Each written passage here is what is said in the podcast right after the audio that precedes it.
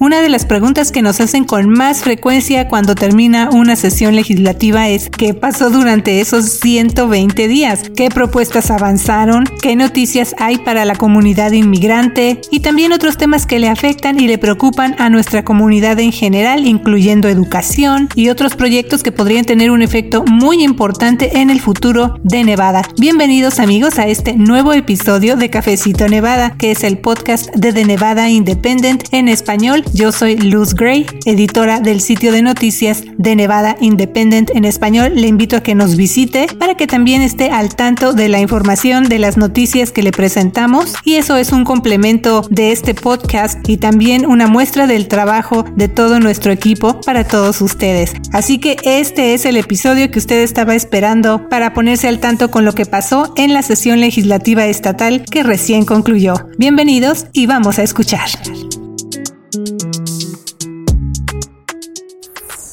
Protecciones y regulaciones para vendedores ambulantes de comida. Cobertura de la colegiatura estatal para ciertos beneficiarios de DACA. Acceso lingüístico e inmigrantes y cobertura de Medicaid son algunas iniciativas de ley que se abordaron en la sesión legislativa estatal que recién concluyó. ¿Cuáles firmó como ley el gobernador Joe Lombardo y cuáles se quedaron en el camino? ¿Cómo afectan a la comunidad inmigrante de Nevada? También, en medio de largos debates y cuestionamientos, el gobernador Lombardo firmó un proyecto de ley que establece un millonario financiamiento público para la construcción de un estadio de béisbol para los Atléticos de Oakland en Las Vegas. ¿Cómo se llegó a esa aprobación y qué sigue ahora? ¿Por qué el proyecto cuenta con el apoyo de legisladores latinos? Y más adelante, así como hubo proyectos de ley que se aprobaron, el gobernador Lombardo vetó 75 iniciativas, estableciendo así un récord con la mayor cantidad de vetos o rechazos de propuestas emitidos en una sola sesión legislativa. Le informamos más acerca de esos vetos en una legislatura de mayoría demócrata. Bienvenidos a este resumen especial de lo que pasó en la legislatura estatal. Así comienza su programa Cafecito Nevada. Hoy con las reporteras Luz Gray, Janelle Calderón y Michelle Rendells. Bienvenidos, soy Michelle. Le invitamos a mandarnos sus comentarios en las redes sociales. Hola amigos, yo soy Janelle. Recuerde visitar nuestro portal de noticias en internet de Nevada Independent en español, donde también puede escuchar episodios anteriores de Cafecito Nevada. Así es, y bueno, hablando de información, ¿verdad? Vamos a empezar a ver cambios en el estado, aquí en Nevada, ahora que terminó ya la sesión legislativa que duró 120 días. Fue una sesión que se hizo más intensa conforme iba avanzando las hojas del calendario, no solo por algunos de los temas que ahí se tocaron, sino también porque los demócratas que tienen la mayoría en la legislatura trabajaron con el gobernador republicano Joe Lombardo. Fue el primer periodo para él o la primera sesión para, para el gobernador. Entonces hubo diferencias muy significativas. Le estuvimos reportando lo que iba trascendiendo durante estos 120 días, pero vamos a entrar más en detalles, Michelle. Sí, Luz, y uno de los temas que típicamente causa debates es la inmigración. Lo que vemos es que al principio de las sesiones legislativas, propuestas relacionadas con esos temas se presentan de una manera, pero en los días finales se les van haciendo cambios hasta quedar muy reducidos. En muchas ocasiones también se quedan sin avanzar, pero en esta sesión sí hubo logros en propuestas que afectan a la comunidad inmigrante. Janelle, tú estuviste reportando los detalles desde la capital de Carson City. ¿Cuáles son algunas iniciativas relacionadas que firmó como ley el gobernador Lombardo y qué más nos puedes informar. Así es como uno de cada cuatro trabajadores de Nevada es de origen inmigrante, las políticas que afectan a esa comunidad pueden tener un impacto muy significativo. Una de esas propuestas abarca a los vendedores ambulantes de comida. El gobernador Joe Lombardo firmó como ley un proyecto que patrocinó el senador estatal demócrata Fabián Doñate. Esa iniciativa establece normas a nivel estatal para vendedores ambulantes de comida, incluyendo el requisito de ciertas licencias y permisos. Esta ley también va a permitir que comisionados de los diferentes condados establezcan regulaciones como para los vendedores ambulantes, por ejemplo, horarios de operación, estándares de salubridad y la creación de mapas y límites donde pueden ejercer sus actividades. Durante las audiencias de este proyecto de ley en la legislatura, el senador Doñate mencionó que lo que le inspiró a presentar SB 92 fue una situación que él vio mientras acompañaba el Distrito de Salud en un recorrido y miembros de la agencia desmantelaron el puesto de un vendedor ambulante. Entonces él asumió la tarea de crear un marco para crear legitimidad a los vendedores ambulantes, es decir, que sean tratados como pequeños negocios. Y también tuve la oportunidad de hablar con unos vendedores ambulantes y me dijeron que se sienten aliviados porque el proyecto ya se firmó como ley y ahora van a poder obtener un permiso para poder vender. También me dijeron que ya no van a tener ese miedo de que en cualquier momento las autoridades les pueden quitar su mercancía. Sí, Janely, tú prácticamente estuviste dando seguimiento a este proyecto de ley desde que fue una idea, cómo se fue desarrollando, hasta que ya en este caso en particular se convirtió en una ley y eso tiene mucho significado sobre todo para quienes se dedican a esta actividad y eso incluye a muchos miembros de la comunidad hispana y bueno, sobre todo también por lo que significa, por el alcance que tiene, porque dentro del reporte que tú has hecho se menciona, por ejemplo, que una de las preocupaciones cuando surgió la propuesta para este proyecto, que ahora ya es ley, fue que, por ejemplo, a veces los vendedores están en alguna esquina y luego se cambian a otra parte de la ciudad, pero al hacer ese cambio posiblemente ya están dentro de otro límite que pertenece a otra ciudad o a otro condado y ahí tienen diferentes regulaciones y ellos a lo mejor desconocen que las cosas cambian de esa manera y también otra razón fue porque quieren que haya una uniformidad en los procesos, en las regulaciones y cuando también ellos ya obtengan su licencia para poder, digamos que salir de lo que se conoce como el comercio informal, que es otra cosa que están buscando que se les dé legitimidad a esta ocupación que ellos realizan. Pero otra propuesta que también firmó como ley el gobernador Lombardo en esta sesión tiene que ver con la colegiatura estatal universitaria para beneficiarios de DACA o acción diferida para los llegados en la infancia que vengan a vivir aquí a Nevada. ¿Qué más nos puedes informar de esto, Janel? Sí, Luz, el gobernador Lombardo también firmó como ley esta iniciativa para que los beneficiarios de DACA ya puedan calificar para cubrir la colegiatura estatal después de vivir en Nevada durante 12 meses. También se les va a pedir que hagan una prueba de equivalencia a nivel preparatoria aquí en Nevada. Esa fue una propuesta que presentó el asambleísta estatal demócrata Rubén de Silva, quien es maestro de preparatoria. El asambleísta de Silva dijo que presentó este proyecto porque la ley de Nevada no permite que beneficiarios de DACA que se mudan de otro estado sean elegibles para la inscripción o matrícula estatal incluso después de vivir en Nevada durante al menos un año. Un análisis reciente muestra que la edad de promedio de los beneficiarios de DACA es 28 años y que el 99% de ellos en Nevada tienen un diploma de preparatoria. El asambleísta de Silva también dijo que muchos beneficiarios de DACA son adultos que se están mudando por todo el país y quieren regresar a la universidad para obtener un título universitario o un posgrado y agregó que muchas veces eso es difícil porque no reúnen los requisitos para la colegiatura estatal, lo que representa un ahorro de costos significativo. Entonces, con la nueva ley, eso va a cambiar. Hay que recordar que los beneficiarios de DACA que se gradúan de una escuela preparatoria de Nevada ya reciben la matrícula estatal. Pero una de las propuestas más destacadas que vimos en esta sesión legislativa fue una para ampliar la cobertura de Medicaid para nevadenses sin importar su estatus de ciudadanía. Eso hubiera sido un cambio muy importante, pero las cosas fueron cambiando conforme avanzó la sesión. Vimos que quienes apoyaron el proyecto tenían muchas esperanzas porque la iniciativa llegó hasta el escritorio del gobernador Lombardo, pero él terminó vetándola. Sí, Michelle, esta iniciativa habría brindado cobertura de atención médica financiada por el Estado a embarazadas sin seguro médico que no reúnen los requisitos para Medicaid independientemente de su estatus migratorio. Antes de que el gobernador Lombardo vetara esta propuesta de ley, los legisladores la habían aprobado. El proyecto, también conocido como Acta de Oportunidades de Salud Planificado y Expansión o HOPE Act por sus siglas en inglés, habría asignado 1.5 107 millones de dólares en el próximo bienio para brindar cobertura prenatal, de trabajo de parto y nacimiento bajo el programa de seguro médico para niños o como se llama CHIP, que otorga cobertura de salud a bajo costo a quienes no son elegibles para Medicaid.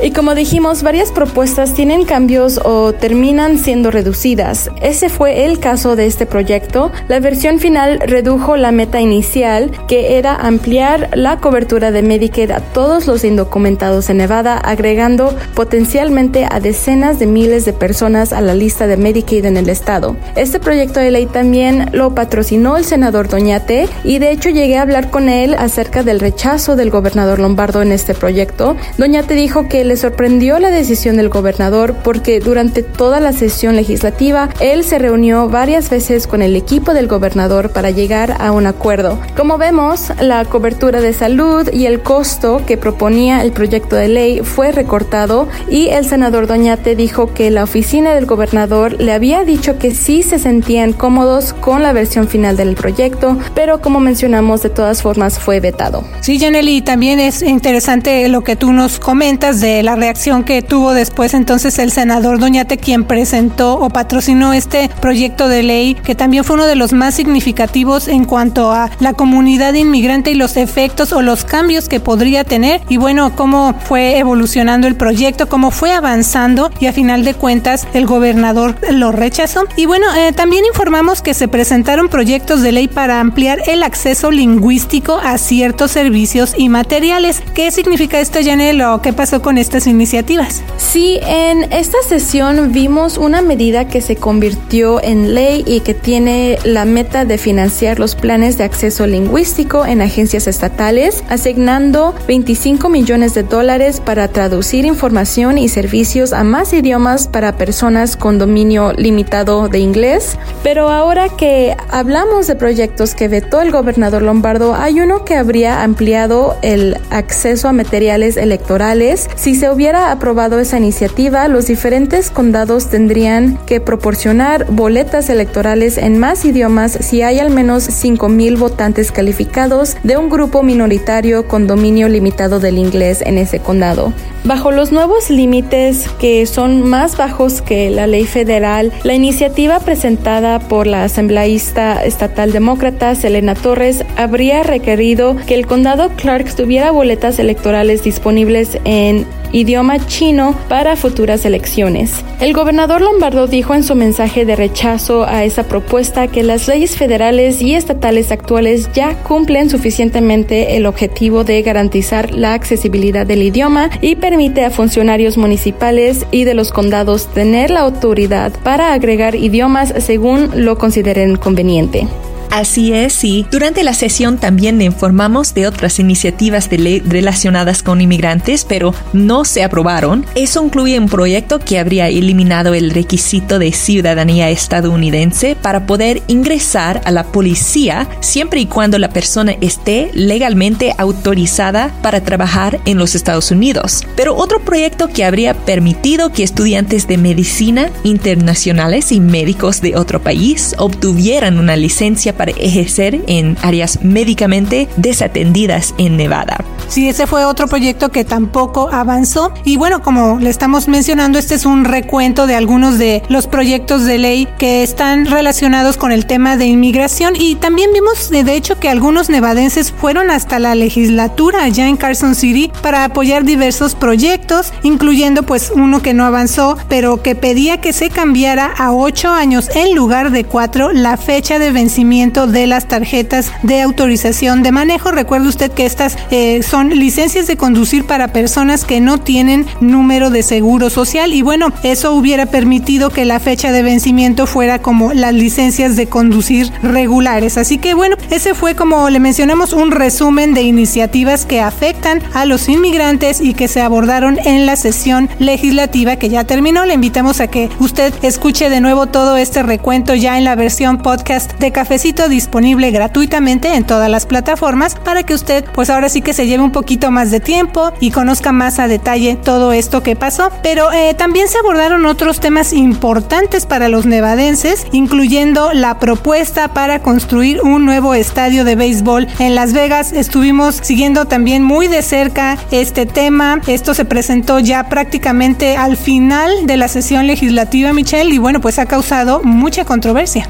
Así es, Luz. Esa iniciativa estuvo acompañada de mucha controversia y sigue siendo el centro de puntos de vista diferentes. Una de las principales razones es por la cantidad de financiamiento público que está vinculado con la realización del proyecto. Estamos hablando de hasta 380 millones de dólares de recursos públicos. Pero a final de cuentas, el gobernador Lombardo firmó como ley ese proyecto para la construcción de un estadio de béisbol para los Atléticos de Oakland en Las Vegas.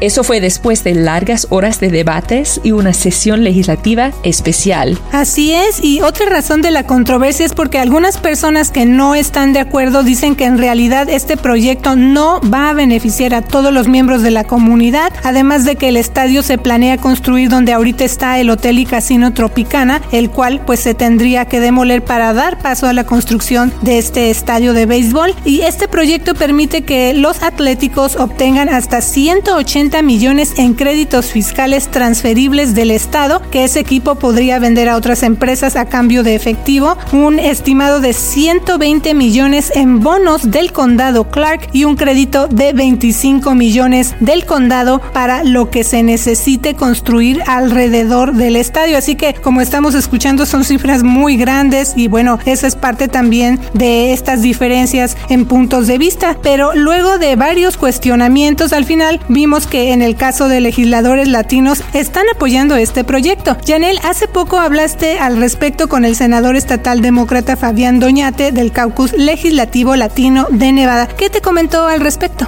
Así es, Luz. El senador Doñate me comentó que esta propuesta de ley fue una de las más difíciles para él y que por la mayor parte él estaba indeciso, especialmente por el gran costo y por los comentarios que recibía de personas de otros estados. Pero con las enmiendas y cambios que se hicieron, él pudo llegar a la decisión de apoyar el proyecto de ley. Doñate dijo que él sabe que para muchos trabajadores en la industria de la construcción, cuando se acaba un proyecto, la pregunta luego es ¿qué es lo que sigue. Y ya que hay dos proyectos grandes en su distrito que cubre el Strip, el Fountain Blue Hotel y la Esfera MSG, que están a punto de terminar, Doñate dijo que él vio el estadio como una oportunidad más para esos trabajadores. Así es, pero vamos a seguir pendientes de lo que pase con el proyecto para la construcción del estadio de béisbol de los Atléticos en Las Vegas, porque el gobernador Lombardo ya firmó como ley esa iniciativa, pero el equipo enfrenta varios retos. Eso incluye el esfuerzo del equipo por mudarse de Oakland a Las Vegas, la aprobación de las ligas mayores de béisbol para su reubicación, negociar varios acuerdos con la autoridad de estadio de Las Vegas y un convenio de beneficios comunitarios que garantice ciertas contribuciones a la comunidad de Las Vegas. Y también la Administración Federal de Aviación tiene que evaluar los diseños finales para el estadio porque estaría como a unas dos millas de la entrada de aeropuerto Internacional Harry Reid y los fuegos artificiales que se usan en los partidos pueden representar un riesgo. Así es, entonces eh, lo que estamos resumiendo es que bueno, ya se aprobó este proyecto de ley, ya lo firmó el gobernador Lombardo, pero bueno, todavía falta ver qué se necesita cumplir para que entre en vigor y se vaya haciendo realidad, así que vamos a estar muy pendientes. Y bueno, es un tema, como digo, que va a seguir vigente y aquí le vamos a seguir informando. Y bueno, hasta ahora nos hemos enfocado en lo que pasó con algunas propuestas de ley, pero también hay que hablar acerca de otro tema que llamó mucho la atención Michelle en esta sesión y eso tiene que ver con los vetos del gobernador Lombardo, los rechazos a 75 iniciativas de ley.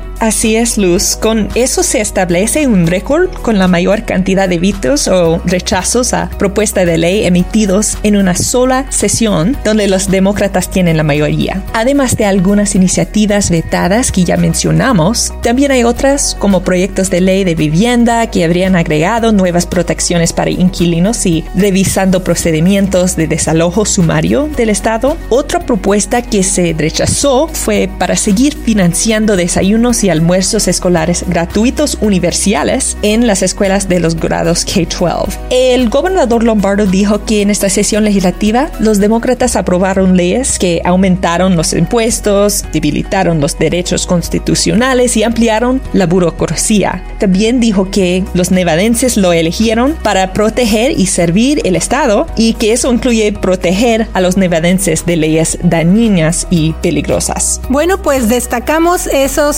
75 vetos o rechazos de propuestas de ley del gobernador Lombardo porque superan por mucho los totales de rechazos a propuestas que se han visto en sesiones anteriores y lo ubican en el segundo lugar de todos los tiempos en vetos totales, solo detrás del gobernador republicano del estado más reciente, Brian Sandoval, quien vetó 97 proyectos de ley durante 8 años en el cargo. Así que si usted sigue viendo noticias acerca de estos vetos o le seguimos reportando, pues ahora ya creo que tiene una mejor idea de por qué es trascendente y de qué se trata todo esto. Pero bueno, sabemos que otro tema de gran interés para nuestra comunidad es la educación. ¿Cuáles fueron algunas propuestas que se abordaron en la legislatura y qué pasó con temas como la seguridad en las escuelas, fondos para la educación o la beca de la oportunidad, entre otros temas? Bueno, pues siga pendiente aquí en Cafecito para escuchar un resumen que ya le estamos preparando. Así es, y para estas y otras noticias le invitamos a suscribirse a nuestro boletín gratuito. Usted lo recibe directo en su correo electrónico. Nos vemos pronto en los eventos comunitarios. Soy la reportera Janel Calderón. Y yo soy la reportera Michelle Rendells. Recuerde seguirnos en las redes sociales y suscribirse a nuestro sistema de notificaciones por mensaje de texto. Así es, ahorita va a escuchar usted cómo suscribirse y ya sabe, como siempre le deseo que tenga una semana llena de éxito. Le saluda la reportera Luz Gray con The Nevada Independent en español. Nuestro estado, nuestras noticias, nuestra voz. Nosotros le llamamos así en, allá en México telar de cintura. Se amarra de un árbol con un lacito y se amarra de la cintura para poder tejer y hacerle los dibujos. Esa es la voz de Emiliana Martín. Ella es una artesana que contribuye al sustento de su familia gracias a los textiles que produce con su telar de cintura. A mediados de mayo, dos mundos aparentemente distintos se encontraron en el Centro Cultural Winchester Dondero en Las Vegas gracias a los hilos coloridos del telar de cintura de Martín, quien hizo una pequeña demostración de lo que ella produce en el telar. La audiencia de Martín fue principalmente parte del grupo de tejedores Southern Nevada Hand Weavers and Spinners Guild. Aunque los miembros de ese grupo mayormente hablan inglés y Martín solo habla español, su pasión por los textiles, los tejidos y las artesanías las unieron más allá del idioma y la distancia. Escuche noticias y más historias como esta en Cafecito Nevada, producido por The Nevada Independent en español. ¿Quiere mantenerse informado con las noticias del equipo de reporteros del portal de noticias en Internet de Nevada Independent en español? Mándenos un texto. Solamente envíenos la palabra español al 702-766-4372, 702-766-4372 o visite en Internet de Nevada Independent en español para registrar sus datos. Envíe la palabra español al 702-766-4372. Regístrese hoy.